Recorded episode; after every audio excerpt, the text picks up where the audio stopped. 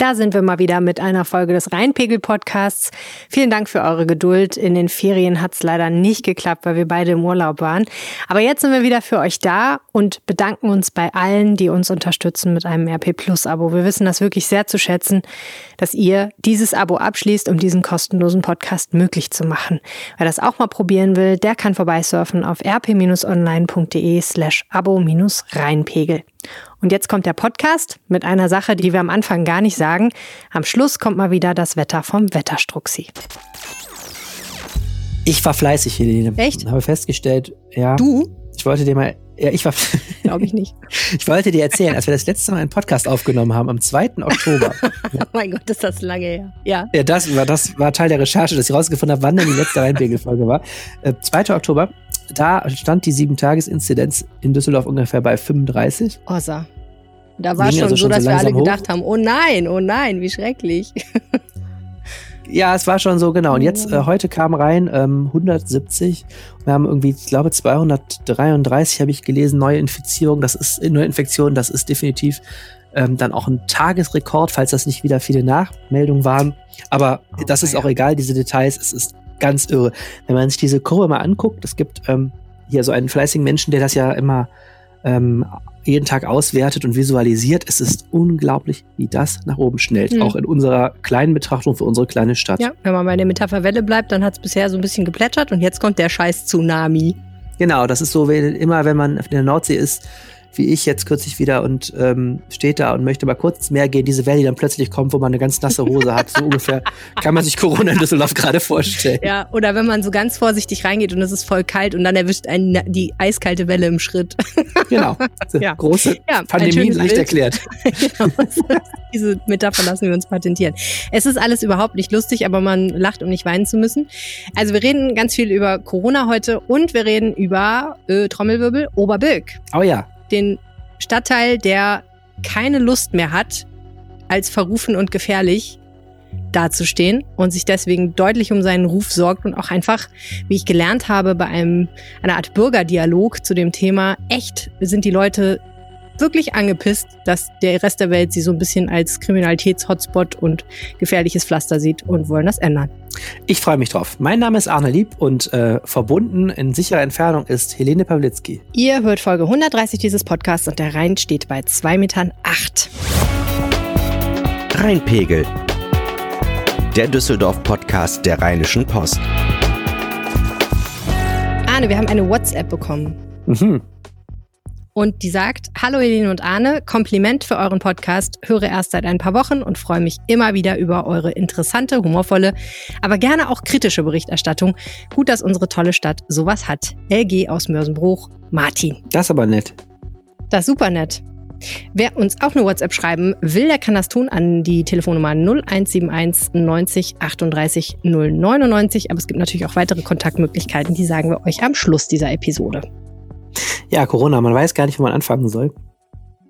Ich Nee, finde ne? vor allem, weil wir so am, wir stehen ja jetzt am, ähm, am Morgen eines zweiten Lockdowns. Der beginnt am Montag und äh, versuchen gerade jetzt auch als Redaktion heute, also heute ist Donnerstag, ähm, mal so zu sortieren, was da gestern eigentlich beschlossen wurde. Ähm, teilweise absurderweise wissen die Menschen selber noch gar nicht, ob sie stillgelegt werden. Gestern hat ein äh, Museumsdirektor aus Düsseldorf bei Facebook wirklich gefragt, so offene Frage, muss ich eigentlich jetzt zumachen? Weil Museen zum Beispiel ja gar nicht Mhm. explizit erwähnt wurden. Ich glaube schon, dass Museen mit zumachen Mhm. müssen, aber äh, man merkt, selbst die Betroffenen ähm, wissen nicht mehr so genau, was eigentlich jetzt los ist. Ich glaube schon, dass Museen äh, zumachen müssen, denn ähm, so wie ich die Logik verstehe dieser Maßnahmen, geht es ja in erster Linie darum, alle Orte dicht zu machen, an denen sich Menschen in großer Zahl versammeln. Also Museen wären da sicherlich eins, ähm, aber dazu gehören eben auch dann Bars, Restaurants, Fitnessstudios und lustigerweise Bordelle.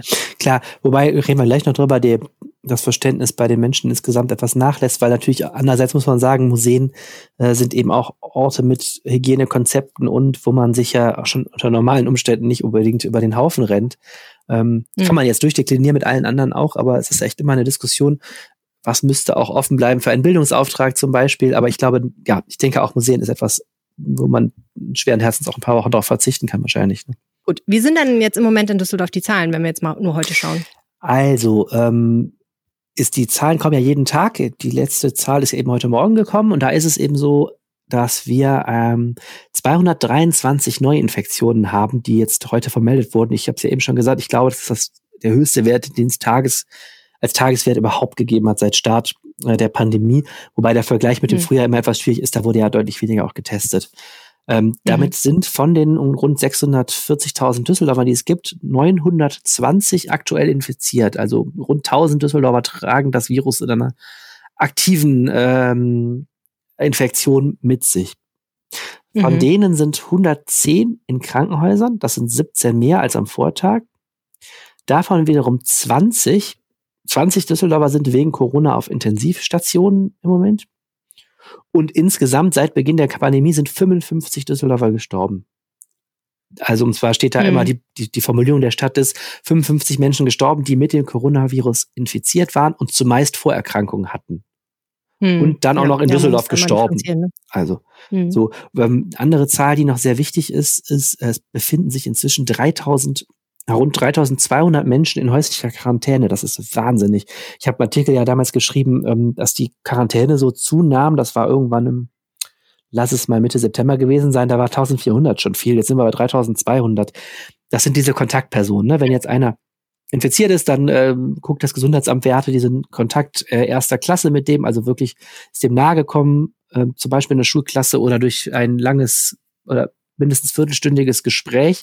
Und diese Menschen werden ja auch in Quarantäne geschickt. Das heißt, immerhin mehr als 3000 Düsseldorfer haben momentan sozusagen Hausarrest. Hm, ja. Naja, das alles ergibt diese Sieben-Tages-Inzidenz, um die ja kurz abschließend zu sagen, weil die immer ja verglichen wird. Die ist jetzt, also gestern lag sie noch bei 154, heute liegt sie bei 172. Das gibt also einen Eindruck, ähm, wie schnell die Zahlen nach oben summen. Diese, diese Sieben-Tages-Inzidenz ist die Zahl der bekannten Infektionen in den letzten sieben Tagen gerechnet auf 100.000 Einwohner. Hm. Und man muss immer noch den Disclaimer hinterher schieben. Es unterscheidet sich gelegentlich das, was die Stadt bzw. das Gesundheitsamt kommuniziert, von dem, was das Robert Koch Institut kommuniziert, weil äh, die Zahlen natürlich unterschiedlich gemeldet werden. Also die gehen einen bestimmten Weg und deswegen ist das nicht immer ganz deckungsgleich. Teilweise werden sie auch unterschiedlich ähm, be, äh, berechnet. Aber was man schon, glaube ich, sagen kann, ist, die Tendenz ist auf jeden Fall immer die gleiche. Das ist schon immer richtig und dass die einfach sehr, sehr hoch ist, diese Zahl. Und ähm, ja, wir weit weg sind von den Grenzwerten, die mal irgendwann festgelegt wurden, nämlich 35 und 50 als Inzidenzzahlen. Das kann man einfach so konzidieren. Ne? Also das davon daran sind wir lange vorbei und äh, mal gucken, wann wir die wieder erreichen. Ja, es ist gewaltig und ich finde ich, ich spüre es bei den, also ich bin bei den Düsseldorfer Zahlen irgendwie immer aufgeregter als bei den Bundeszahlen. Äh, vielleicht auch, weil die näher rücken irgendwie, finde ich, weil wir hier, wir hatten ja wirklich ganz lange äh, also Düsseldorf stand in dieser Inzidenz immer über dem NRW-Schnitt zum Beispiel, hm. was daran liegen könnte, dass städtische Räume immer höhere Inzidenzen haben als ländliche hm. äh, und NRW ja auch ländliche Regionen hat. Aber ich finde so, ähm, die, die, die Werte waren ja lange total niedrig. Da hat man an einem Tag mal sieben Neuinfizierte und so. Und alleine dieses, wie man auch so sah in den letzten Wochen, das wurde so ganz, als, als würde dieses Virus wirklich einer mathematischen Genauigkeit äh, gehorchen. Das wurde jeden Tag so ein bisschen mehr. Und jetzt auf einmal sind wir bei 223 am Tag. Ähm, das ist schon krass, wie, wie ähm, im Kleinen auch das nachgemessen wird, was auch im Großen in Deutschland zu beobachten ist und in, natürlich in ganz Europa momentan, nämlich dass dieses Virus offensichtlich sich sehr, sehr erfolgreich äh, da vermehrt. Absolut. Das, diese ganzen Maßnahmen, die kommen ja alle her von dem Gedanken, dass die Krankenhäuser und das Gesundheitssystem nicht überlastet werden dürfen. Ne? Also die stammen ja letztlich daher, dass man sagt, wir haben nur so und so viele Möglichkeiten, Intensivpatienten zu betreuen. Das hat was mit den Betten zu tun, die es gibt. Und es hat was mit den Pflege, Pflegern zu tun, die es gibt, weil eben ein Intensivbett nützt einem nichts, wenn man nicht auch äh, einen Krankenpfleger hat, der ausgebildet ist für Intensivpflege. Und da ist dann natürlich die Frage, wie sieht es eigentlich für Düsseldorf aus? Also sind die Kranken, wie, wie, wie sind die Kapazitäten? Du hast ja gerade die Zahl genannt der ähm, Erkrankten, die tatsächlich mit Covid-19 auf einer Intensivstation liegen. Kannst du was dazu sagen, ähm, wie, wie das so aussieht? Also die Kollegen haben das jetzt diese Woche nochmal nachgefragt. Also es ist so, wir haben jetzt rund 100 Covid-Patienten, haben wir eben gesagt, in den Krankenhäusern. Das ist auch ein Rekordwert. So viel hatten wir noch nie. Und ähm, es ist trotzdem so, dass äh, diese steigenden Fallzahlen, die wir gerade beschrieben haben, nicht äh, proportional zu einem Anstieg der Schwererkrankten führen. Ein Grund, der ja immer wieder genannt wird, nicht nur in Düsseldorf, ist, dass deutlich mehr jüngere Menschen äh, infiziert sind, als äh, das im Frühjahr bekannt geworden ist. Und die ja im Mittel nicht so oft äh, schwere Verläufe haben wie ältere Leute. Deswegen zeigt sich diese Zunahme an Infektionen jetzt nicht proportional in den Krankenhäusern, aber auch da spürt man diese zweite Welle eindeutig. Düsseldorf hat eine sehr gute Krankenhausversorgung natürlich und mit der Uniklinik ja auch eine echte Spezialklinik für Infektologie und, und Virologie. Und äh, bis jetzt sind die Kliniken da noch recht entspannt, aber du kannst ja natürlich mit diesem exponentiellen Wachstum ausrechnen, dass es eben eine, das ist das, was Merkel immer für ganz Deutschland durchrechnet, kannst du auch für Düsseldorf durchrechnen. Es gibt natürlich einen Punkt, ähm, da wird es schwierig. Also die Uniklinik mhm. sagt schon, ähm, dass, dass sie deutliche Warnzeichen sieht bei der momentan so rasanten Zunahme von Fällen. Ähm, dass der nächste Schritt wäre jetzt eben, dass sich die Kliniken noch stärker wieder auf Covid konzentrieren müssen. Das hätte die Folge, die ja auch teilweise dramatisch ist, dass andere geplante Operationen verschoben werden. Also Leute, die schon lange ihre Termine haben für auch sicher wichtige Eingriffe, die aber jetzt nicht sofort erfolgen müssen, dass die dann äh, abgewiesen werden fürs Erste und dass die Termine verschoben werden. Das war im Frühjahr teilweise auch so und wie gesagt, kann auch für, für einzelne Personen echt große, auch psychische Folgen haben. Ich finde, das ist schon echt eine, ähm, auch schon eine krasse Folge. Und dann äh, ist es so, dass die Uniklinik sagt, irgendwann ist das große Problem nicht mal, dass sie nicht die Zahl von Betten und Beatmungsgeräten haben, sondern dass irgendwann das Personal knapp wird. Mhm da gibt es eben seit dem Frühjahr schon äh, solche Notfallpläne, die auch immer wieder überarbeitet werden. Und also in diesen Tagen wird da auch eben fleißig gerechnet, auch wie die Kliniken untereinander sich aufteilen. Also natürlich ähm, ist das ein Bereich, den man ganz gut vorbereiten kann. Und äh, trotzdem natürlich, ja, muss man kritisch hingucken, wie das jetzt wird. Wir haben uns gedacht, wir fragen mal nach ähm, bei einem Mann, den wir hier schon mal im Podcast interviewt haben und der sich äh, ziemlich intensiv mit Corona in Düsseldorf beschäftigt, nämlich mit dem Leiter des Gesundheitsamts Klaus Goebbels. Herzlich willkommen, Klaus Goebbels im Rheinpegel-Podcast. Hallo. Wie erleben Sie die letzten paar Tage oder die Zeit seit den Sommerferien in Düsseldorf in Bezug auf die Corona-Pandemie? Also äh, ich persönlich ähm, muss sagen, das war natürlich eine, oder ist bisher eine extrem stressige Zeit und ähm, ich fürchte, dass es auch noch so weitergehen wird. Ja, für Sie ist der Stress ja schon im Frühjahr losgegangen. Ich weiß nicht, ob in der Zeit, wo die Zahlen mal ein bisschen runtergegangen sind, die Arbeitsbelastung ein bisschen nachgelassen hat oder ob das die ganze Zeit durchdröhnte? Nee, das war schon so. Es ging so ein bisschen zurück, ähm, aber ähm, es hat dann ja auch sehr schnell nach den, äh, zumindest nach den Herbstferien, ist es ja wieder wirklich ähm, immens geworden. Wir haben ja jetzt Inzidenzzahlen, die weit über dem liegen, was mal irgendwann als Grenzwert, nämlich 50, irgendwie festgelegt wurde. Haben Sie damit gerechnet, dass es so kommt? Ob man damit oder ob ich damit gerechnet hatte, ähm, Tja, wir haben im Grunde genommen diese, diese, diese Grenzwerte von 35 und 50 waren ja politische Grenzwerte, die seinerzeit in der Besprechung mit der Bundeskanzlerin und dem Ministerpräsidenten festgelegt wurden, äh, dass natürlich Coronaviren, äh, wie wir das natürlich auch kennen von Schnupfenerkrankungen, ja, ähm, sagen wir mal zu viel höheren Zahlen neigen. Ja, das ähm, müssen wir jetzt im Grunde genommen anerkennen. Aber ich meine, man muss ja immer sagen, die Maßnahmen, die wir ergriffen haben, die, wenn sie denn konsequent umgesetzt werden, führen natürlich dazu, dass sich viel weniger Menschen anstecken. Man muss aber die Maßnahmen umsetzen. Welche Maßnahmen konkret sind aus Ihrer Sicht besonders erfolgsversprechend? Ich glaube, das Wichtigste ist ähm, der Abstand, aber die Maske ist auch ein ganz, ganz wichtiger Punkt, ähm, insbesondere äh, da, wo man halt den Abstand nicht einhalten kann. Händedesinfektion ja und auch das Lüften ist wichtig, aber ich glaube, wichtig ist erstmal, dass diese infektiösen Aerosole eben gar nicht rauskommen und andere Menschen anstecken können. Warum haben wir denn jetzt so einen starken Anstieg der Zahlen? Ich glaube, das hat nicht nur einen Grund, sondern das hat immer ganz verschiedene Gründe. Was ja äh, äh interessant war, dass äh, relativ mit der ähm, sagen wir mal, mit dem Rückgang der Temperaturen äh, es zu einem direkten, eher fast schlagartigen Anstieg der Fallzahlen gekommen ist. Ich glaube, das hängt damit zusammen, dass sich so im Sommer und im, im Frühherbst die Menschen noch weitestgehend draußen aufgehalten haben und eben mit den kälteren Temperaturen man dann in die Innenräume äh, ausgewichen ist und es dann dort äh, zu der vermehrten Ansteckung gekommen ist. Natürlich spielen auch äh, größere Veranstaltungen, Thema Großhochzeiten oder äh, größere Partys äh, durchaus eine Rolle im Infektionsgeschehen. Es gab ja mal so eine Art kleinen Trend darauf hinzuweisen, dass das vor allen Dingen die jungen Leute seien, die feiern. Und in Düsseldorf spezifisch wurde ganz oft auf die Altstadt verwiesen. Glauben Sie auch, dass das was damit zu tun hat oder ist das so eine Randerscheinung gewesen?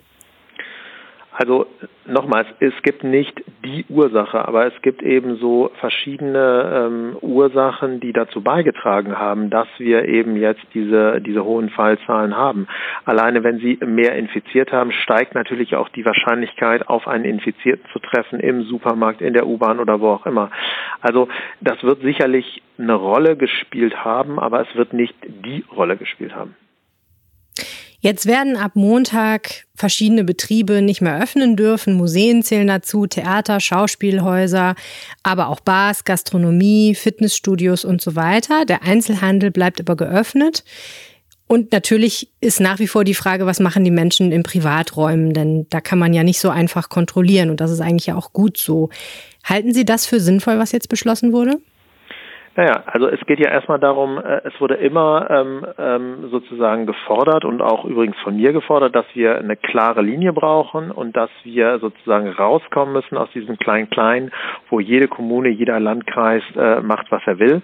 Und äh, jetzt Grunde genommen eine ähm, bundeseinheitliche, äh, ein Rahmen, der sicherlich jetzt natürlich noch in diese entsprechende Länderverordnung umgesetzt werden muss, aber dieser Rahmen steht jetzt erstmal. Und ich finde es in der, in der, in der jetzigen Situation falsch, ähm, daran jetzt schon direkt wieder rumzukritisieren. Ähm, äh, es ist ein Rahmen und man wird jetzt die nächsten zwei bis vier Wochen schauen, wie sich das Infektionsgeschehen entwickelt. Und ähm, dann wird man weitersehen. Ich meine, wichtiger ist natürlich auch immer, wie ist jetzt das Exit-Szenario. Also man hat jetzt wieder erhebliche Beschränkungen und man muss natürlich jetzt überlegen, wie wir weiter vorgehen. Wir können ja jetzt nicht immer alle paar Monate irgendeinen Lockdown äh, hier verkraften. Das ist sicherlich keine vernünftige Strategie. Und am Ende des Tages hat es natürlich jeder selber in der Hand. Es ist eine Sache der Selbstverantwortung und es ist natürlich auch eine gesamtgesellschaftliche Frage, ob wir das hinbekommen oder nicht. Die Sache mit der Selbstverantwortung, da haben Sie sicher recht, aber ich persönlich habe auch das Gefühl, da herrscht auch eine gewisse Ratlosigkeit beim Einzelnen, denn man muss ja auch sagen, man kann natürlich versuchen, sich an alles zu halten. Der erste Faktor ist natürlich, man ist auch nur ein Mensch und manchmal vergisst man vielleicht mal die Maske aufzusetzen, manchmal ne, ist man vielleicht jemandem mal zu nahe gekommen oder ähnliches. Und das andere ist natürlich, ähm, man kann trotzdem eigentlich nicht sicher sein, dass man sich nicht doch irgendwie ansteckt. Ne? Das erscheint mir oft so ein bisschen schwierig, dann selber zu sagen, okay, ich, ich tue alles, um nicht angesteckt zu werden, aber letztendlich habe ich das Gefühl, in der aktuellen Situation haben wir es nicht wirklich in der Hand, oder? Naja, das ist ja genauso wie wenn Sie äh, mit dem Auto irgendwo auf der Autobahn irgendwo hinfahren, äh, dann können Sie äh, total defensiv fahren, Sie schnallen sich an und so weiter, aber dennoch kann was passieren. Und das ist ja hier genauso. Dennoch fahren Sie mit dem Auto. Also ähm, ich glaube, äh, es gibt natürlich keinen hundertprozentigen Schutz. Auch eine Maske bietet ja keinen hundertprozentigen Schutz. Aber wenn sich eben alle an diese Maßnahmen halten, dann wird die Situation eben, äh, sagen wir, dann kann man es irgendwie, glaube ich, schon in den Griff bekommen. Wenn man aber sagt, ähm, es ist mir völlig egal, ähm, ich mache einfach weiter wie bisher und wie Sie zu Recht gesagt haben, kann man natürlich im privaten Umfeld ähm, alles machen. Das ist auch wichtig. Das ist sozusagen auch Teil unseres Staates, unseres freien Staates. Aber ähm, das führt dann natürlich dazu, wenn man jetzt eine Riesenparty macht, äh, dass man natürlich das Infektionsgeschehen möglicherweise befeuert. Stichwort Maske vielleicht nochmal. Ähm, es gibt ja einige Straßen in Düsseldorf, bei denen auch für den Außenbereich, äh, für den öffentlichen Raum sozusagen, für die Straße eine Maskenpflicht gilt. Warum ist das eigentlich so? Ja, das war ähm, Teil initial des, äh, des Stufenplanes und ist aber jetzt natürlich nochmal durch das Land äh, bestätigt worden, dass man überall da, wo man die Abstände nicht einhalten kann, weil die äh, Bevölkerungs- oder die, die Dichte der Menschen zu groß ist, eben Maske äh, vorschreibt. Halte ich auch als Signal für durchaus sinnvoll, weil man eben zeigt, okay, es ist jetzt wirklich ernst. Aber waren Sie immer der Meinung? Ich habe so im Ohr, dass Sie auch mal gesagt haben, Maske draußen tragen ist eigentlich nicht so sinnvoll. Naja, Maske draußen tragen, ähm, wo, äh, sagen wir mal, im, im Wald oder so, oder wenn, wenn sie joggen gehen, das macht, glaube ich, also macht keinen Sinn. Äh, aber da, wo sie die Abstände nicht einhalten, da macht natürlich auch draußen eine Maske Sinn. Hm. Der Bereich ist ja zwischen Hauptbahnhof und Altstadt, wenn ich das richtig in Erinnerung habe. Ähm, ist, ist es denn da überall so eng, dass das erforderlich ist? Naja, das ist ja jetzt, wenn man das Ganze jetzt äh, sozusagen kleinteilig aufdröselt, dann werden Sie natürlich in diesem großen Bereich immer auch ähm, äh, Straßen finden, wo es vielleicht in der einen oder anderen Tageszeit, ähm, äh, wo wenige Menschen da sind und es eben nicht nötig ist. Aber Sie, Sie man kann das ja jetzt nicht ähm, äh, so fein äh, sozusagen aufdröseln. Wichtig ist auch das Signal, dass man sagt, okay, wir haben hier gerade in der Innenstadt eine hohe Bevölkerungsdichte. Wir wollen im Grunde genommen schauen, dass wir, dass sich die Menschen Menschen da, wo sie keine Abstände einhalten können, eben nicht, äh, nicht infizieren. Ob das letztendlich wirklich kausal ist, das kann eben keiner sagen. Aber wir operieren ja jetzt momentan in einer Situation, wo wir nicht genau wissen, ist jetzt das Ansteckungspotenzial in einer Kneipe, ist es vielleicht in einer Kulturveranstaltung, sondern wir müssen eben schauen, dass wir mit den Mitteln, die, die uns zur Verfügung stehen, das Risiko möglichst minimieren. Hm. Sie haben die Wichtigkeit der Nachverfolgung schon angesprochen. Wie gut läuft es dann im Moment damit? Also die Nachverfolgung ist natürlich bei den hohen Zahlen eine große Herausforderung. Ich bin echt sehr froh, dass wir eine super Unterstützung haben aus äh, anderen Ämtern, was die, äh, was die Mitarbeitenden, also die Mitarbeiterinnen und Mitarbeiter angeht. Und wir sind gerade dabei, das äh, einfach hoch zu skalieren. Ich bin nicht der Meinung, dass man jetzt, wie das in Berlin ja, glaube ich, gesagt wurde, bei 100 einfach mal Schluss machen muss, weil es eben nicht geht. Was heißt bei 100? Naja, bei einer Sieben-Tages-Inzidenz von 100 äh, wurde da gesagt, ja, mehr können die Ämter nicht leisten. Und es ist natürlich völlig klar, ein Gesundheitsamt Düsseldorf kann natürlich auch nicht mehr leisten, aber eine gesamte Stadtverwaltung ist natürlich viel leistungsstärker. Und da muss man halt intern sortieren, dass man eben die Mitarbeitenden äh, eben ranschafft, um eben die Kontaktperson-Nachverfolgung ähm, weiter durchführen zu können. Können Sie eine Größenordnung nennen, wie viele Menschen aktuell mit beschäftigt sind und was Sie sich wünschen würden oder was ähm, erreicht werden wird? Also wir haben äh, insgesamt können wir auf 180 äh, Mitarbeitende bisher zurückgreifen. Wir sind jetzt dabei, äh, die Mitarbeiter zu schulen. Das ist ja auch wichtig. Sie können ja jetzt nicht einfach nur irgendwelche Mitarbeiter in eine Situation äh, werfen, wo sie äh, gar keine Arbeitsplätze haben oder gar keine Schulung haben. Das haben wir jetzt alles sozusagen in der letzten Woche optimiert. Und dann wird man äh, die Zahlen äh, ganz genau im Auge behalten und eben entsprechend nachsteuern. Und das läuft dann so, dass wenn jemand als infiziert gemeldet wird, der gefragt wird, mit wem hattest du alles Kontakt, wo warst du überall und dann wird eben geschaut, okay, Gastronomie, alles klar. Da guckt man in die Zettel rein und man schaut ähm, in, was weiß ich, wenn er im Fußballverein war. Ich meine, das fällt ja jetzt alles erstmal weg im November, aber prinzipiell geht das ja wahrscheinlich irgendwann weiter, ne? Genau, also das ist natürlich genau der Knackpunkt. Also man ist sehr stark äh, davon abhängig, wie ehrlich die Betroffenen gegenüber der Behörde Auskunft erteilen.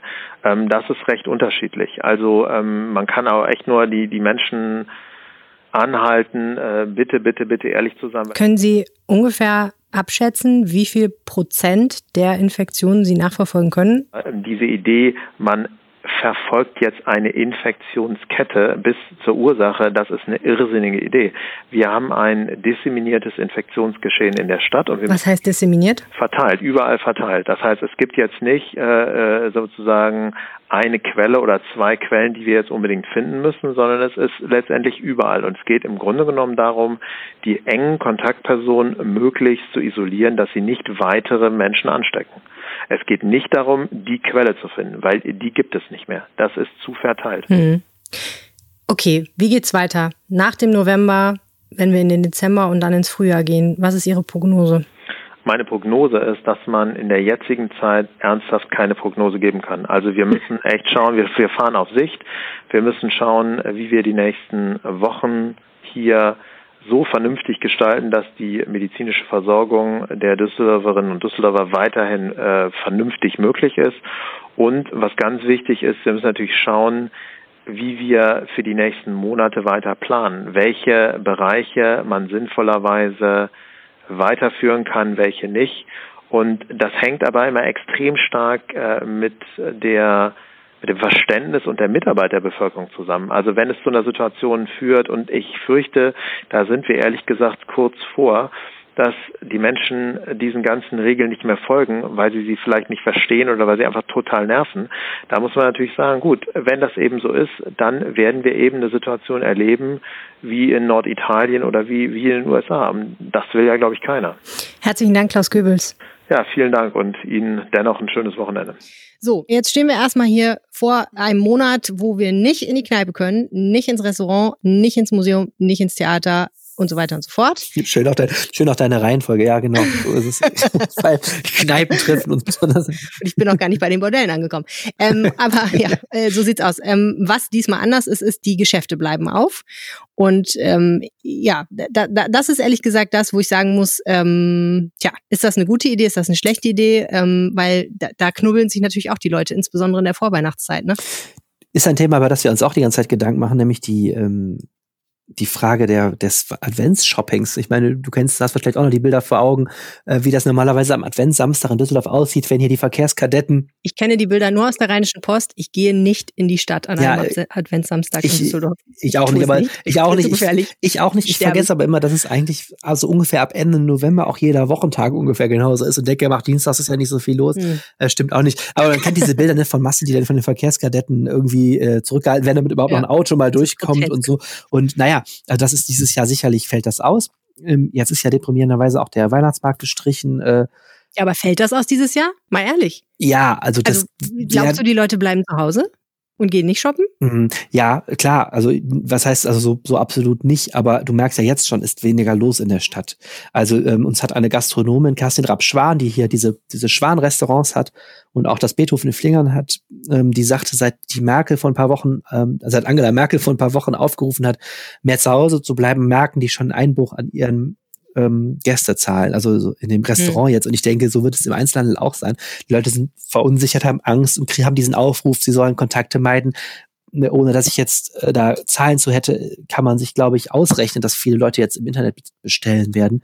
Und ähm, ein Adventsshoppen dieser Art wäre natürlich auch, trotz der Maskenpflicht, die ja auch auf diesen Einkaufsstraßen inzwischen herrscht, natürlich ein Punkt, da müssten die Behörden einschreiten. Ja, wenn sich hier ja, Es wäre ja halt auch grotesk, wenn man den 11.11. .11. nicht durchführt, weil die Leute da eng nebeneinander stehen und dann aber das zulässt, ne? Ja. weil das ist ja im Grunde derselbe. Aber das ist ja genau der Konflikt, äh, der auch jetzt äh, eben auch in Düsseldorf so spürbar ist. Ähm, wir alle wissen, wie schlecht es natürlich jetzt auch den Einzelhändlern dann geht in so einer Situation. Ja. Und die sollen ja auch irgendwo ihr Geschäft im Rahmen des Möglichen machen können, aber natürlich leben die schlicht von Massen von Menschen, die dort auch auflaufen. Äh, das heißt, es muss alles irgendwie organisiert werden. Und allein dieser Wegfall des Weihnachtsmarktes hat den Handel sehr, sehr schwer getroffen. Das haben auch die Handelsvertreter alle gesagt, weil das ist natürlich sowas, dieses ganze Einkaufserleben, Weihnachtsmarkt, Eisbahn, die ja auch nicht aufgebaut wird, ähm, die, die Reisebusse von Holländern, die normalerweise jedes Jahr kommen und so. Das ist ja alles dieses hm. riesen, riesen Adventsding. Und das wird in dieser Form sicher nicht stattfinden. Wenn, dann gibt es ein konzentriertes, ähm, eingeschränktes Shopping. Aber auch da hast du das Problem, die, die ähm, Begrenzung der Läden ist ja relativ strikt, wie viele Leute die überhaupt reinlassen dürfen. Das spürt man jetzt bei äh, Kaufhof etwas weniger oder Karstadt etwas weniger. Aber sicherlich gerade bei kleineren Läden ist es so, wenn da jetzt viele Leute anrücken, dürfen die die gar nicht gleichzeitig reinlassen. Das bedeutet lange Schlangen vor der Tür. Äh, das sind alles ja. organisatorische Sachen, die jetzt äh, zu klären sind. Aber der Handel gehört sicherlich zu denen, die, obwohl die Geschäfte offen bleiben, von diesem Lockdown sehr schwer getroffen werden würden. Was ich wirklich mal sinnvoll fände, auch in diesem Zusammenhang, wäre wirklich so wie das in anderen Ländern, ich glaube in Polen oder Tschechien habe ich das gesehen, ist, dass man ähm, so designierte Einkaufszeiten für Risikogruppen beiseite legt, weil ich kann meine sämtlichen Einkaufssachen, äh, Weihnachtseinkaufsgeschichten natürlich im Internet machen, aber Oma Erna von die Ecke kann das halt nicht, weil die hat das noch nie gemacht und die wird jetzt auch wahrscheinlich nicht damit anfangen. Ne? Und man hört übrigens, wenn du klickst. Und ähm, wenn, wenn man sagen würde, okay, also die, die Vormittage zumindest zumindest unter der Woche zwei Stunden oder so ähm, sind für Leute da, die älter sind, mhm. die Angst haben, sich anzustecken und ähm, die dann auch dementsprechend sicherlich vorsichtiger sind und eher mal den Abstand einhalten. Das würde ich persönlich echt sinnvoll mhm, finden, mhm, weil ne, das ist ja das auch, was alle jetzt sagen und auch die Kassenärztliche Vereinigung nochmal gesagt hat, das ist ja gut und schön, jetzt einen Monat lang oder vier Wochen irgendwie bestimmte Bereiche stillzulegen. Aber das hilft uns nicht weiter, wenn es weitergeht am 1. Dezember, weil wir weiterhin keine sinnvolle Strategie haben, wie wir damit umgehen. Und wenn wir sagen, wir müssen die Risikogruppen insbesondere schützen, weil das die sind, die im Endeffekt auf der Intensivstation landen. Klammer auf, die Frage ist dann auch, wer sind jetzt eigentlich wirklich die Risikogruppen, die aktuell auf der Intensivstation landen? Das sind ja offensichtlich nicht mehr unbedingt nur die über 80-Jährigen. Klammer zu, dann müsste man halt jetzt wirklich auch sagen, okay, dann versuchen wir doch ein Konzept zu finden, wie beispielsweise im Einzelhandel die Leute, die es besonders betrifft, irgendwie eine Möglichkeit haben, trotzdem noch äh, ne, die Sachen zu machen. Das Witzige finde ich ja, ist, dass ja dann auch nochmal offiziell von der Politik gesagt wurde, wurde. Wir machen das jetzt auch, damit Weihnachten möglich ist. Ähm, mhm. das ist eine, eine, eine interessante Prioritätensetzung, sage ich mal. Ja, das ist lustig. Da fand, das habe ich sofort gedacht, ja, stimmt, weil ich merke auch so bei mir in der Familie sofort die Diskussion, ähm, Weihnachten aus Vernunftgründen zu streichen, ist ein mhm. hartes Opfer Schwierig. und das werden die Menschen noch nicht tun. Das heißt, wenn die Inzidenz so weit runter ist, dass wenigstens dann Weihnachten jetzt nicht zum totalen Infektionsherd wird, ähm, ist es sicherlich ähm, ja, es ist vielleicht ein softer Faktor, aber ich kann ihn schön verstehen. Was du, was du ja. ansprichst, ich finde das gut, diese Idee mit den, mit den Einkaufszeiten für Risikogruppen. Ich weiß auch, dass manche Menschen aus Risikogruppen zum Beispiel immer früh morgens jetzt losgehen, weil sie hoffen, da ist noch nicht so voll und so. Aber es, es geht ja auch irgendwo um jetzt auch um Partizipation. Also es gab ja. am Anfang ja bei diesem ersten Lockdown noch dieses Thema, ja, Risikogruppen sollten zu Hause bleiben. Dann gab's ähm, von der Stadt aus organisiert so ein Telefon, dann konntest du Leute buchen, die das bei dir äh, zu Hause vorbeibringen, ähm, die, die Einkäufe. Ähm, eine Erkenntnis, finde ich, aus dem ersten Lockdown ist auch, sowas hat auch Grenzen. Ne? Du kannst nicht alle Menschen irgendwie über 70 oder mit einer Vorerkrankung, kannst du jetzt auch nicht äh, dazu verdonnern, monatelang bei Novemberwetter äh, in der Wohnung sitzen zu bleiben, dann ähm, hast du ganz andere Probleme mit, ähm, mit Eindruck war auch ehrlich gesagt, dass diese Angebote, also ich weiß jetzt nicht, wie das bei der Stadt gelaufen ist oder so, aber es gab ja auch noch andere Formate, in denen man das anbieten konnte. Und ich habe ganz oft Angebote gesehen, ich habe aber ganz selten Gesuche gesehen. Und ich habe mich gefragt, ob das denn wirklich so gut angenommen wird. Denn man muss ja auch einfach sagen, wenn du alleine lebst, wenn du älter bist, dann freust du dich ja, wenn dein Tag Struktur bekommt ja. und du nicht den Tag drin hast. Und für viele ist das, glaube ich, einfach ein fester Inhalt des Tages, dass sie sagen, ich gehe dann und dann einkaufen, einmal am Tag. Und die gehen ja auch einkaufen, einfach weil das einfach bedeutet, man kommt mal raus, man sieht mal andere Leute, ne, man, man sitzt nicht den ganzen Tag nur, weiß ich auch nicht, vom Fernseher oder auf dem Sessel, sondern man macht mal was und man, man hat auch einen Anlass rauszugehen und das Leuten wegzunehmen, äh, die sowieso nicht viel Kontakt haben, ist natürlich ganz gefährlich. Ne? Also das, das führt ja dann auch noch zu anderen Problemen. Genau das. Ich glaube, das ist eben so ein, eines der vielen, also eines der vielen Themen von Corona im Alltag, die jetzt auch wichtig werden. Ich glaube, so eine Stimmung ähm, hochzuhalten, sich miteinander zu kümmern und auch ähm, darauf zu achten, dass das vielleicht so ein, so ein Lockdown sich auch nicht so einfach umsetzen lässt, wie das in so Rechenmodellen ist, sondern auch wirklich vieles mit sich bringt an, an äh, schwierigen Folgefragen. Das ist, glaube ich, jetzt mhm. ganz wichtig. Ne? Und dazu gehört, finde ich, gerade dieses Thema Risikogruppen und Partizipation wirklich sehr, sehr, eine sehr ja. bedeutende Stelle. Ne? Wie managt denn deiner Ansicht nach, wenn du jetzt so auf die letzten, weiß ich auch nicht, zwei, vier Wochen guckst, ähm, die Stadt diese ganze Pandemie. Hast du den Eindruck, dass das gut läuft? Also ich denke da gerade zum Beispiel daran, dass ja äh, irgendwie relativ knallauffall Zonen festgelegt wurden, wo man auch auf der Straße, also im öffentlichen Raum, Masken tragen sollte, bei denen aber ganz lange, muss man sagen, irgendwie keiner so genau wusste, wo die eigentlich sind und auch keine Schilder darauf hinwiesen. Und auch bis heute würde ich sagen, ist es an manchen Ecken immer noch nicht so richtig klar, oder? Also das fand ich, hat Düsseldorf äh, ehrlich gesagt ziemlich vergeigt. Ähm, diese, diese Zonen wurden holter die Polter eingerichtet, dann auch nochmal verändert oder verkleinert.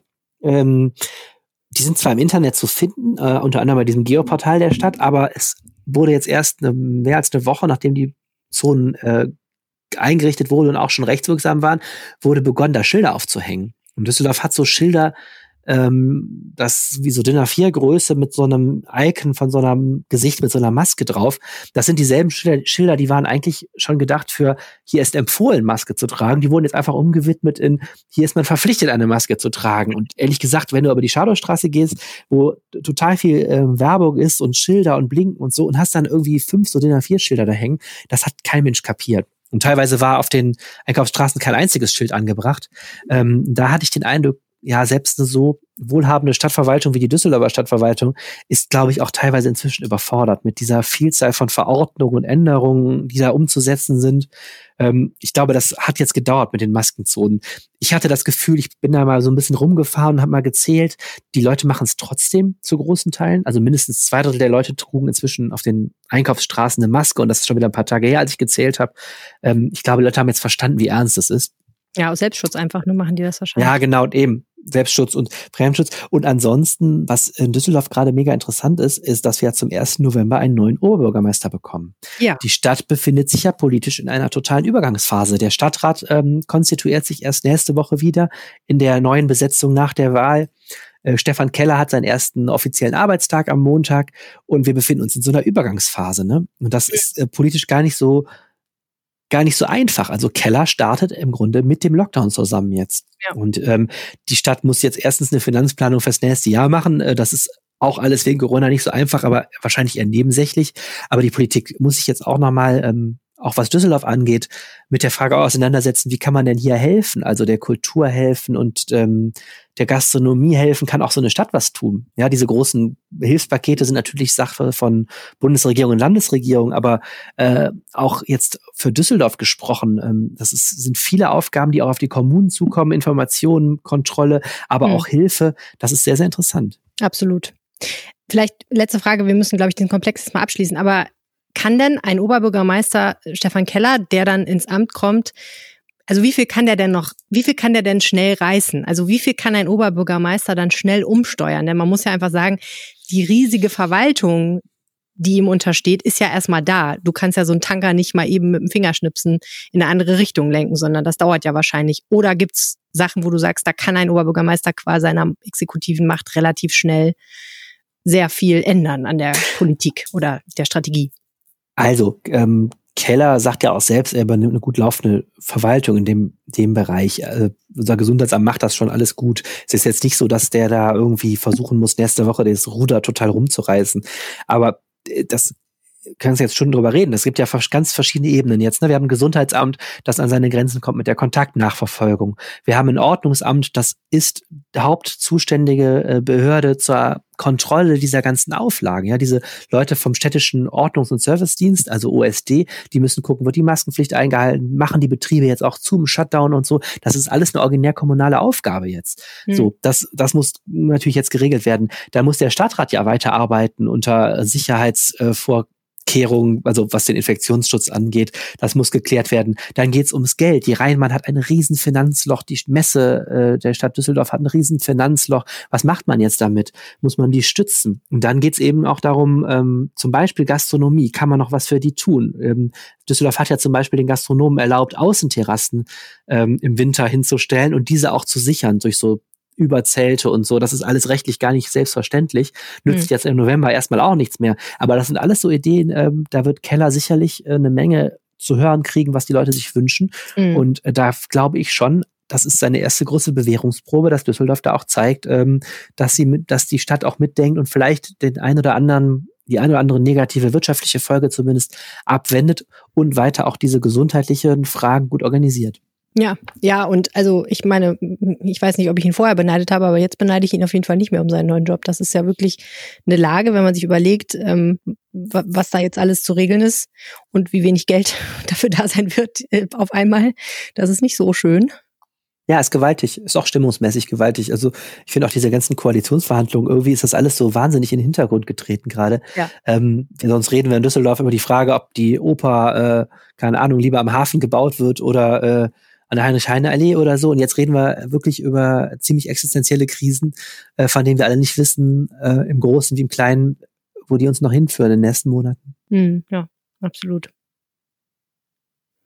Okay, sollen wir mal über Oberbilk sprechen? Gerne. Juhu. Ich mag ja Oberbilk. Ich wohne ja hier ich auch. Weiß. Auch das weiß ich. Wie findest du denn Oberbilk? Was ist denn dein Bild von Oberbilk? Erzähl mal.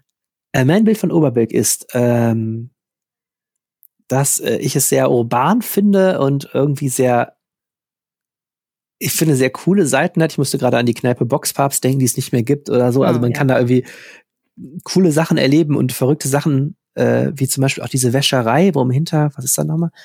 Diese Wäscherei, wo im Hinterraum ein Café ist oder umgekehrt, da war ich mhm. mal. Also ich finde, man kann unheimlich viel entdecken und das ist irgendwie cool. Andererseits ist es ein ziemlich schwieriger Stadtteil, schwierig, weil der so hinterm Bahnhof liegt und äh, ja, alleine von der ganzen Lage irgendwie infrastrukturell nicht so dolle äh, Voraussetzungen hat und dann natürlich auch äh, immer wieder mit negativen Schlagzeilen von sich reden macht, würde mhm. ich sagen. Also ich muss jetzt an diese ganze Debatte um das Maghreb-Viertel denken, was, ähm, was ja sehr in der Presse war wegen Intensivstraftätern und so weiter. Ähm, ja, Oberbilk ist sicherlich nicht das Viertel, das jetzt in Düsseldorf für die durchweg positivsten Schlagzeilen sorgt. Wahrscheinlich nicht, nee, das stimmt. Was ist denn dein Bild von Oberbill? Naja, ich wohne ja hier. Ähm, insofern ist es vielleicht ein bisschen anders ähm, für mich, weil, weil für mich, ähm, ich finde ja immer, wenn man irgendwo wohnt und wenn man sich irgendwo auskennt, dann schätzt man die Lage nochmal ganz anders ein. Also mir geht das auch so, wenn ich in, einer, in einem fremden Stadtteil bin und das ähm, ist eigentlich fast schon egal, was das für eine Sorte Stadtteil ist, wenn ich da nachts alleine irgendwie über eine leere Straße gehe und überhaupt nicht einschätzen kann, was ist da eigentlich Phase, dann kommt mir das alles immer relativ gefährlich vor. Und wenn man aber sich auskennt und so die Stimmung aufgreift und so, dann finde ich, ist das gar nicht mehr so unbedingt so. Ne? Dann, dann hat man so ein Gefühl dafür und dann ähm, ist das ja, dann, dann fühlt sich das nochmal ganz anders an, irgendwie. Mhm. Also insofern muss ich sagen, ich persönlich fühle mich hier eigentlich wirklich sehr wohl, aber ich sehe natürlich auch, dass es hier ähm, von der Sozialstruktur her natürlich schon so ist. Ne? Hier wohnen relativ viele Migranten, hier wohnen sicherlich auch Leute, die eher nicht das höchste Einkommen in Düsseldorf haben so. Und ähm, es gibt hier auch Bereiche, die einfach äh, so aufgrund ihrer Geografie praktisch, würde ich sagen, ähm, prädestiniert sind. Also Drogenhandel zum Beispiel wird ja eher tendenziell durchgeführt in Bereichen, die jetzt vielleicht nicht so einsichtig ist, wo viele Menschen ja. treffen. Also, weißt du, was ich meine? Und die verkehrsgünstig gelegen sind, ne? Ja, genau. Also du würdest dich ja nicht, was weiß ich, oh, keine Ahnung, auf die Rheinpromenade stellen und da dealen, weil da ist einfach vielleicht ein ähm, bisschen, äh, ja, das Publikum, was das nicht so gut findet und viel zu viel Aufmerksamkeit und zu viel zu viel, zu viel Polizei. Aber sowas findet dann halt eher vielleicht rund um den Hauptbahnhof statt. Und wenn man den Wärter von Suttner Platz nimmt, der einfach super ist, wenn man nicht von allen Seiten gesehen werden will, um es mal positiv auszudrücken, ja, dann ist das vielleicht das ist ein Ort, äh, der eher dafür prädestiniert ist. Wahrscheinlich das Netteste, was je jemand über den Wärter von Suttner Platz gesagt hat. ja, du warst so diplomatisch über Oberbild, da habe ich gedacht, das muss ich jetzt auch mal Kammermann. Also, ähm, was man halt sagen kann, ist, ähm, ich glaube, von außen wird der Stadtteil immer eher tendenziell als problematischer wahrgenommen, als die Leute ihn finden, die jetzt hier wohnen, glaube ich. Zumindest ist das mein Eindruck nach einer Veranstaltung, äh, bei der ich war. Und wenn ich sage, ich war da, muss ich sagen, sie hat virtuell stattgefunden. Die sollte eigentlich Präsenzveranstaltung sein, aber wurde dann wegen der Corona-Lage ins Internet verlegt, was aber, glaube ich, ganz gut funktioniert hat. Das war eine Veranstaltung mit dem Titel, und ich glaube, da kann man schon eigentlich alles rauslesen, worum es da ging. Gefährlich, verrufen, nein, danke. Ein Stadtteil schert sich um seinen Ruf. Mhm. Und äh, wer, wer war der Veranstalter? Ähm, das hat eine Gruppe veranstaltet, die heißt äh, Runder Tisch Oberbilk. Mhm. Und zwar in Zusammenarbeit mit der Demokratiewerkstatt Reframing Oberbilk. Also eine Vereinigung von Menschen, die sagen, mh, hm, wir möchten gerne, ja, ähm, vielleicht, also ich, ich glaube, Oberbilk ein besseres Image verschaffen, das wäre jetzt fast schon ein bisschen neoliberal ausgedrückt. Aber es geht halt darum, ähm, ja, zu zeigen oder deutlich zu machen, dass Oberbilk seinen schlechten Ruf nicht verdient. Und da waren auch viele Bewohner und Bewohnerinnen dieses Stadtteils, die ähm, ja in sehr deutlichen Worten gesagt haben, dass sie es nicht gut finden, wie in der Presse, ähm, aber auch sonst in der Öffentlichkeit und auch durch die Polizei teilweise über Oberbilk kommuniziert wird. Mhm. Der Hintergrund ist eine Geschichte, äh, über die wir auch schon hier im Podcast gesprochen haben, nämlich diese berühmt berüchtigte Liste der gefährlichen und verrufenen Orte. Ah, okay. Ja, du erinnerst dich. Ja, ja, klar. Das war diese Landtagsanfrage, wo rauskam, wo die Polizei äh, es für besonders gefährlich hält. Genau. Also die AfD-Fraktion hatte die Landesregierung gefragt, ähm, welche Orte in Nordrhein-Westfalen durch die Polizei als gefährlich klassifiziert wurden. Und dann gab es einen Rechtsstreit, weil die Landesregierung, insbesondere das Innenministerium, gesagt haben, nee, das äh, wollen wir aber so nicht rausgeben. Aber schließlich und endlich haben die Gerichte gesagt, das müsst ihr machen. Und der Hintergrund dieser Anfrage ist Paragraph 2 Polizeigesetz. Darin ähm, ist im Grunde genommen festgelegt, dass die Polizei bestimmte Orte äh, definieren kann, wo dann eben Paragraph 12 greift. Habe ich vorhin Paragraph 12 oder Paragraph 2 gesagt? Ich eine 12. Weiß ich auch nicht mehr. Ich glaube, gut, dann habe ich 12 gesagt. Ähm, wo die, dieser Paragraph 12 greift und ähm, das ermöglicht ihr unter anderem, dass sie dort äh, einfacher zum Beispiel Personenkontrollen durchführen kann. Mhm. Der Gedanke ist so ein bisschen, dass man sagt, wenn wir wissen, dass Orte ähm, benutzt werden oder dass Orte von Leuten frequentiert werden, die relativ häufig ähm, kriminelle Handlungen planen oder dort durchführen. Also egal, ob sie sich dort verabreden oder äh, einfach dort tatsächlich kriminell werden, dann wollen wir eben die Möglichkeit haben, dort irgendwie polizeiliche Maßnahmen zu ergreifen, Mhm. die ein bisschen über das hinausgehen, was so ganz normal auf der Straße möglich Mhm. ist. Und für eine ganz kurze Zeit, äh, 2016, waren eine ganze Reihe von Straßen hier rund um die Straße, in der ich wohne, die Industriestraße, also zum Beispiel, ich glaube, die Ellerstraße, die Lessingstraße und so weiter, also eine ganze Reihe von Straßenzügen hier, Mintroplatz, Mintropstraße und so, wurden also als diese Mhm. Straßen definiert, nach Paragraph 12 Polizeigesetz. Ja, und ähm, bei dieser Veranstaltung war auch ein Mann, den du neulich interviewt hast, nämlich Thorsten Fleiß, der Leiter der Polizeiinspektion Düsseldorf Mitte. Und der musste sich einige Kritik dafür anhören. Für was? Für diese, für diese äh, gefährlichen Straßen. Also, ähm, War der, war also der, denn, war der denn schuld? War das die Düsseldorfer Polizei, die das, äh, die das äh, erfunden, also die, die, die Liste erst- erstellt hat? Also ich weiß nicht ganz genau, was Thorsten Fleiß gemacht hat damals, aber 2016, aber mir, mir schwant so, als hätte er damals was anderes gemacht. Ich bin mir ziemlich sicher, dass er die Liste nicht selber geschrieben hat. Ähm, aber es ist so, also äh, inzwischen wird das auch anders gehandhabt. Inzwischen ähm, sagt man, sagt die Polizei, spricht auch nicht mehr von gefährlichen und verrufenen Orten. Er hat das auch bei dieser Veranstaltung erklärt. Ins, das ist ein ganz alter Sprachgebrauch, der von Anno Dunnemals stammt sozusagen. Und inzwischen redet die Polizei nur noch von Orten nach Paragraph 12 Polizeigesetz. Das ist nicht unbedingt konkreter und irgendwie schöner, aber zumindest Weniger, angreif, weniger angreifbar. Ja, genau. Ne? So sieht's aus. Ähm, und äh, ja, in, im Prinzip ähm, muss man sagen, ähm, ver, genau, versuchen sie jetzt so, also ne, äh, das, das so ein bisschen einzuschränken. Er hat aber auch nochmal erklärt, wie es damals zu dieser Klassifizierung kam. Und das hatte was zu tun mit einer Ermittlungsgruppe, da ging es um Taschendiebstähle. Mhm. Das war die sogenannte Ermittlungsgruppe Casablanca. Stimmt.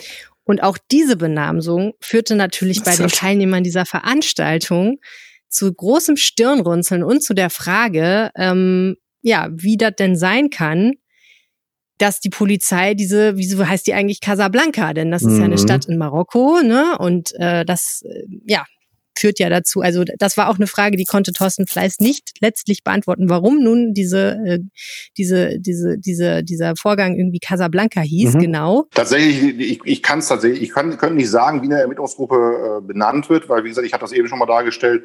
Ich wüsste gar nicht, wer den Namen gibt. Ich denke, das wird, das, die wird die Ermittlungsgruppe der Kommissariatsleiter tatsächlich sein. Aber ich glaube, aus den Erfahrungen wird da höhere Sensibilität im Moment gewählt. Hoffe ich. Es ist halt schwierig. Ich glaube, es wurde auch nochmal deutlich aus dem, was er gesagt hat, äh, dass die Polizei auch dazugelernt hat in den letzten Jahren und Monaten, was jetzt so öffentliche Kommunikation angeht. Und dass man da sehr vorsichtig sein muss, dass man nicht aus Versehen oder auch mit Absicht, je nachdem, ähm, Sachen sagt, die dann doch eher auf äh, ja, eine Vorverurteilung von vielleicht bestimmten Nationalitäten oder Gruppen hindeutet. Also du erinnerst dich vielleicht an das schöne Kurzwort Nafri Mhm, klar. Das ja mehr oder weniger das Licht der Öffentlichkeit erblickt hat ähm, nach der Kölner Silvesternacht. War das so? Thorsten Fleiß erklärte, also er erzählt das so, äh, Mhm. dass, dass das damals ein Tweet war, der abgesetzt wurde, so. wo diese Verkürzung drin war. Und das hat natürlich dann, wurde dann natürlich von der Presse aufgegriffen, weil es ja so schön kurzknackig und, äh, wie soll ich sagen, aussagekräftig ist äh, und steht für, für, für nordafrikanische Intensivtäter.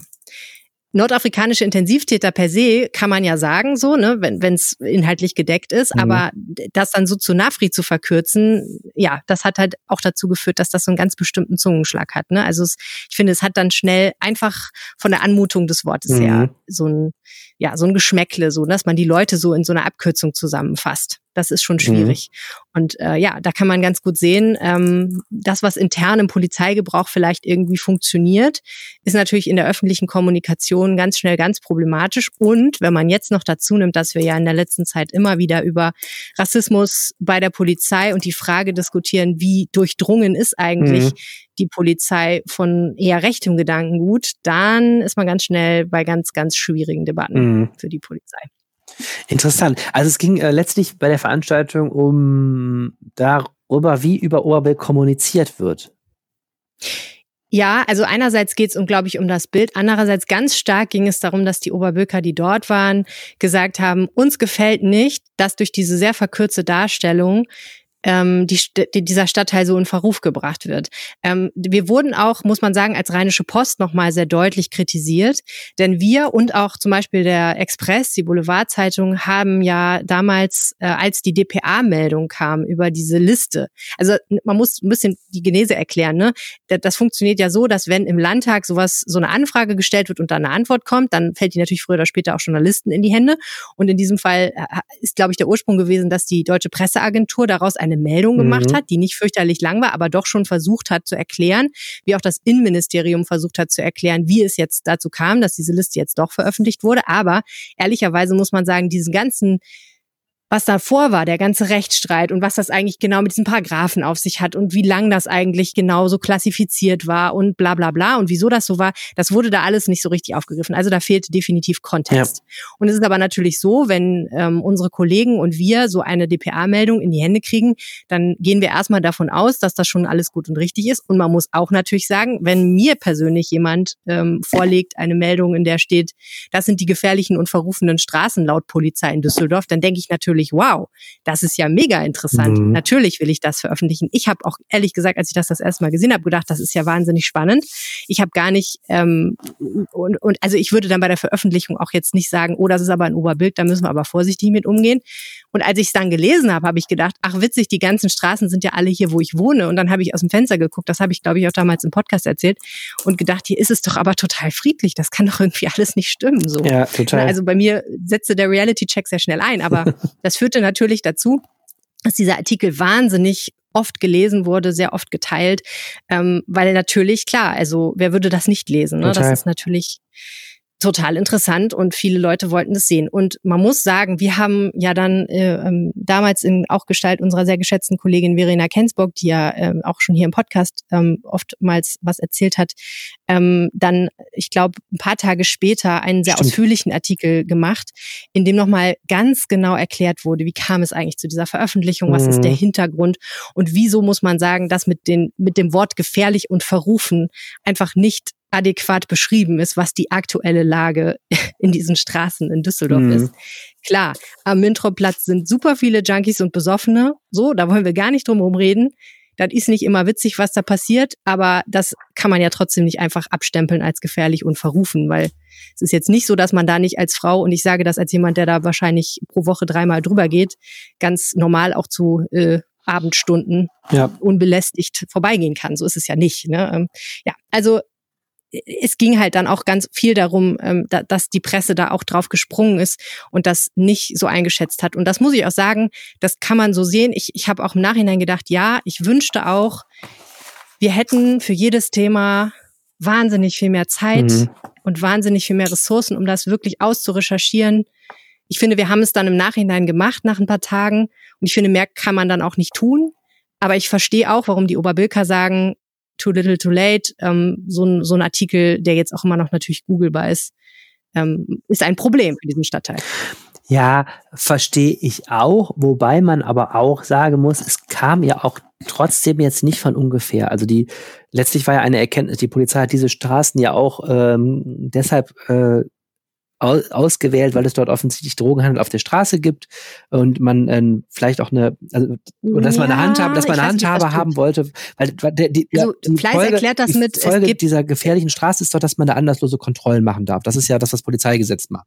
So, also ich würde auch sagen, die äh, Polizei macht das nicht einfach doch, nur macht das nicht aus Spaß und es ist ja auch nicht so, dass das irgendwie zufällig überwiegend so eine Liste geraten ist. Trotzdem kann ich verstehen, gefährliche Straßen kann auch so vieles heißen, ist es für die Leute gefährlich, die da jetzt äh, unterwegs sind oder was bedeutet es jetzt? Es ist ein unglücklicher Ausdruck und äh, man muss muss ja, glaube ich, sensibel mit umgehen, das stimmt schon.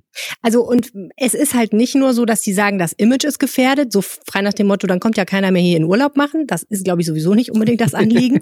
so, sondern äh, und die Leute wünschen sich jetzt, glaube ich, auch nicht unbedingt, dass der Stadtteil noch mehr gentrifiziert wird und dass hier alle hinströmen und hier wohnen wollen oder so mitnichten. Aber was eine ehrliche Befürchtung von vielen Menschen ist, auch vielen natürlich, die selber Migrationshintergrund haben, ist, dass sie sagen, ähm, wenn ein Stadtteil den Ruf bekommt, hier würden viele in Anführungsstrichen kriminelle Ausländer wohnen. Mhm. Dann kommen nämlich als nächstes die Rechten. Mhm.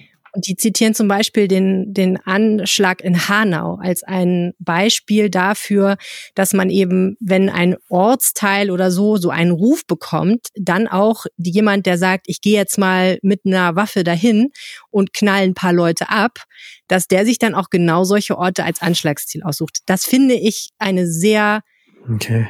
weitgehende Befürchtung, muss ich sagen, weil Natürlich kann das passieren, aber ehrlich gesagt glaube ich, da ist die Chance, dass das in Oberbilk passiert, so schrecklich, das ist auch nicht so viel größer, als dass das jetzt zum Beispiel in der Altstadt passiert oder, weißt du, also da wäre ich jetzt nicht so, dass ich sagen würde, das steht tatsächlich bevor oder irgendwie so, das, das finde ich. Aber da muss man, glaube ich, auch respektieren, dass Menschen, die zum Beispiel ähm, eine dunkle Hautfarbe haben, ähm, äh, äh, sich doch sehr existenziell bedroht sehen durch solche Anschläge, mhm. die sie natürlich jederzeit erwischen können. So, ähm, da, das möchte, da möchte ich jetzt als jemand, der äh, keine dunkle Hautfarbe hat, auf keinen Fall sagen, äh, wieso hast du da Angst? Das mhm. ist doch Quatsch. Man kann diese Angst haben. Und also ich glaube jetzt nicht, dass durch den einen Artikel oder die zwei Artikel, die da gelaufen sind, ähm, sowas tatsächlich stattfindet. Aber das, das ist die Befürchtung, die dahinter steht. Und deswegen hat das nochmal eine andere Gravitas. Ja, interessant. Ja, ich meine, der Oberbeck ist so ein bisschen innerhalb von Düsseldorf auch so ein Synonym für Migration, für einen Stadtteil mit Migration. Nicht so an die Kölner Straße denke oder so, die erinnert mich immer so total an ja. Berlin. Ähm, so ja, ja, oder hier Ellerstraße. Ne, genau, das ist so, wenn du jetzt in Düsseldorf, also unter Düsseldorfern ist mhm. Oberbeck ja fast so wirklich so ein Synonym. Das heißt auch umgekehrt, äh, wer was gegen Migranten sagen will, redet über, redet negativ über Oberbeck. Das ist schon, schon ganz interessant. Das ist schon, ähm, klar, auch, auch irgendwo in der Beziehung ein Stadtteil, ja. Schiller, Schiller in der Stadt hat, irgendwie einer, der für was steht, so, äh, wo, wo vielleicht so eine Debatte dann auch ja. stellvertretend geführt wird. Ich denke darüber nach, dass wir auch immer sehr viel, sehr viel hämische Leserkommentare haben, wenn irgendwas in Oberbild ist, weil dann Leute, die wahrscheinlich oder vielleicht noch nie da waren, auch sofort äh, natürlich was zu Oberbild sagen müssen immer. Das ist, das ist schon auch Aufwand. Ja, ja. Ja, also vielleicht nochmal den letzten Aspekt zu bringen. Ähm, es ist auch so, dass da natürlich die Frage war, wie können wir das ändern, was können wir tun? Und was auf jeden Fall gesagt mhm. wurde, ist, wir wollen mehr solche Dialoge machen, wir wollen mehr darüber reden und wir wollen halt einfach schauen, wen können wir noch ins Boot holen, um positive Nachrichten über Oberbilk auch zu verbreiten. Ähm, es wurde dann auch nochmal darauf hingewiesen, dass natürlich zum Beispiel auch die RP, aber auch andere Zeitungen natürlich auch positive Geschichten aus Oberbilk bringen. So, und das darf man auch nicht vergessen. Wir machen ja zum Beispiel auch eine Stadtteilberichterstattung, wo auch Oberbilk regelmäßig vorkommt und wo auch äh, ganz tolle Sachen stattfinden. Ne? Also Initiativen und Feste und äh, tolle Menschen, die hier wohnen und so werden porträtiert. Und das muss man natürlich in seiner Gesamtheit einfach sehen. Ähm, und äh, ja, also ich glaube, das ist sicherlich nicht das letzte Mal, dass darüber gesprochen werden wird, weil ich hatte den mhm. Eindruck, dass die sehr entschlossen sind, was für den Stadtteil und seinen Ruf zu tun. Ich bin gespannt. Ich stelle mir immer noch den Urlaub in Oberbild gerade vor, wo man da mal seine drei Wochen im Sommer oh, verbringen schön kann. Im Hotel Lessing, das ist ganz nice. Kann drei Wochen empfehlen. Vulkanstraße. Ja, warum dann, nicht? Äh, naja, Vulkanstraße weiß ich nicht, da gibt es, glaube ich, kein Hotel. Aber du könntest natürlich prima am Lessingplatz Urlaub machen. Du kannst äh, sehr regelmäßig in nur wahrscheinlich unter zehn Minuten bist du im Volksgarten, kannst dich da auf eine Wiese packen, kannst am Donnerstagmorgen schön Lessingplatz zum Markt gehen ja. und dir da mit äh, Gourmet-Speisen den Bauch vollhauen. Das ist wir schauen mal, wir schauen mal, wie, wir schauen mal, was in den Reisebeschränkungen nächsten Sommer ist. Vielleicht bleibt uns ja gar nichts anderes mehr übrig. Aussagen, wahrscheinlich. wahrscheinlich wird's das. Wahrscheinlich, äh, ja, machen wir auch sowieso. Ich mache sowieso dann wahrscheinlich Urlaub in Oberbilk. ich habe gerade auch in den Herbstferien Urlaub in Oberbilk gemacht und ich muss sagen, es war gar nicht schlecht. Das war gar nee, nee, das war der Rheinpegel für diese Woche. So ist es. Wenn ihr uns was sagen möchtet, dann geht das am aller einfachsten per Mail an rheinpegel.rheinische-post.de oder, und das ist natürlich die Version, die wir am allertollsten finden, ihr könnt uns auf den Anrufbeantworter sprechen. Die Nummer ist 0211 9763 4164. Oder ihr twittert uns an. Ich heiße Helene Pawlitzki und Arne heißt Arne Lieb und so ähnlich heißen wir auch in Wirklichkeit. Wir wünschen euch trotz des Lockdowns eine halbwegs positiv verbrachte Woche und äh, wir hören uns dann nächsten Freitag wieder. So sieht's aus. Tschüss. Tschüss. Mehr im Netz. Alle Nachrichten aus der Landeshauptstadt findet ihr auf rp-online.de/slash Düsseldorf.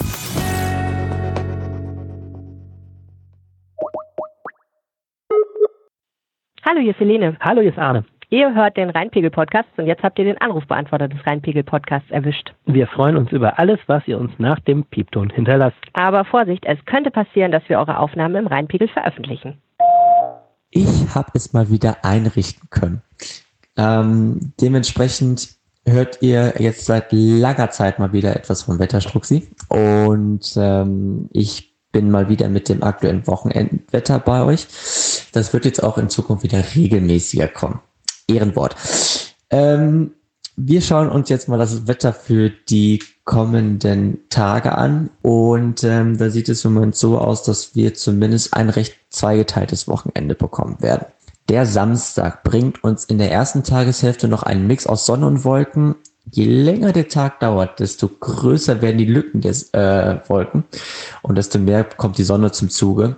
Spätestens ab der Mittagszeit wird dann halt eben, werden die Wolken abgezogen sein und dann kommt die Sonne halt eben auch komplett zum Zuge. Die Temperaturen liegen bei 13 bis 17 Grad. Im Laufe des Abends ziehen vom Westen her schon erste Schleierwolken auf, die dann eine Kaltfront, eine ganz schwache Kaltfront ankündigen, die dann im Raum so rund um 20 Uhr ähm, für gut eine Stunde mal Regen bringen wird. Diese kann auch punktuell etwas stärker ausfallen. Der Sonntag bringt uns in der ersten Tageshälfte relativ viel Regen.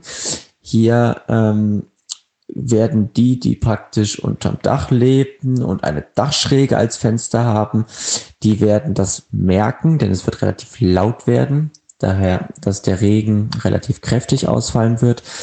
Ähm, sobald der Regen in, von der Morgenzeit her durch ist, äh, werden weitere Schauer folgen allgemein ist der Himmel doch relativ dicht bewölkt und grau.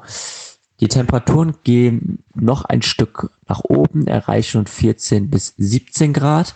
Und wir blicken noch kurz auf den, Mo auf den Montag, denn dort werden die Temperaturen noch ein Stück nach oben angehoben werden. 15 bis 20 Grad erwarten wir.